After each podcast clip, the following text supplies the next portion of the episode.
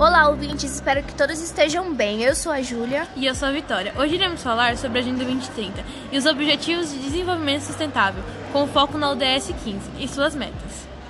A Agenda 2030 é um plano global para atingirmos em 2030 um mundo melhor, que reúne 17 objetivos de desenvolvimento sustentável e 169 metas.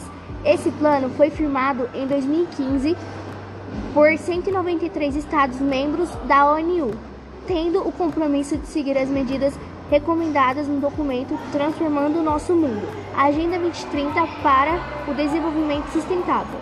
Ou seja, para os próximos 15 anos, de 2016 até 2030. Diante da ODS 15 Vida Terrestre, temos como principais objetivos proteger, recuperar e promover o uso sustentável dos ecossistemas terrestres, gerir de forma sustentável as florestas, combater a desertificação, deter e reverter a degradação da terra e deter a perda da biodiversidade. Na preservação dos ecossistemas terrestres, das florestas e da biodiversidade são um tema deste ODS. A preocupação não se dá só com a preservação e ou conservação do que já existe, mas também com a reversão de danos já causados ao ambiente. Quais são as principais metas, Vitória? As principais metas desse ODS, Júlia, é deter o desmatamento com a qual o Brasil tem muito a se envolver, dadas a Mata Atlântica e Floresta Amazônica, por exemplo.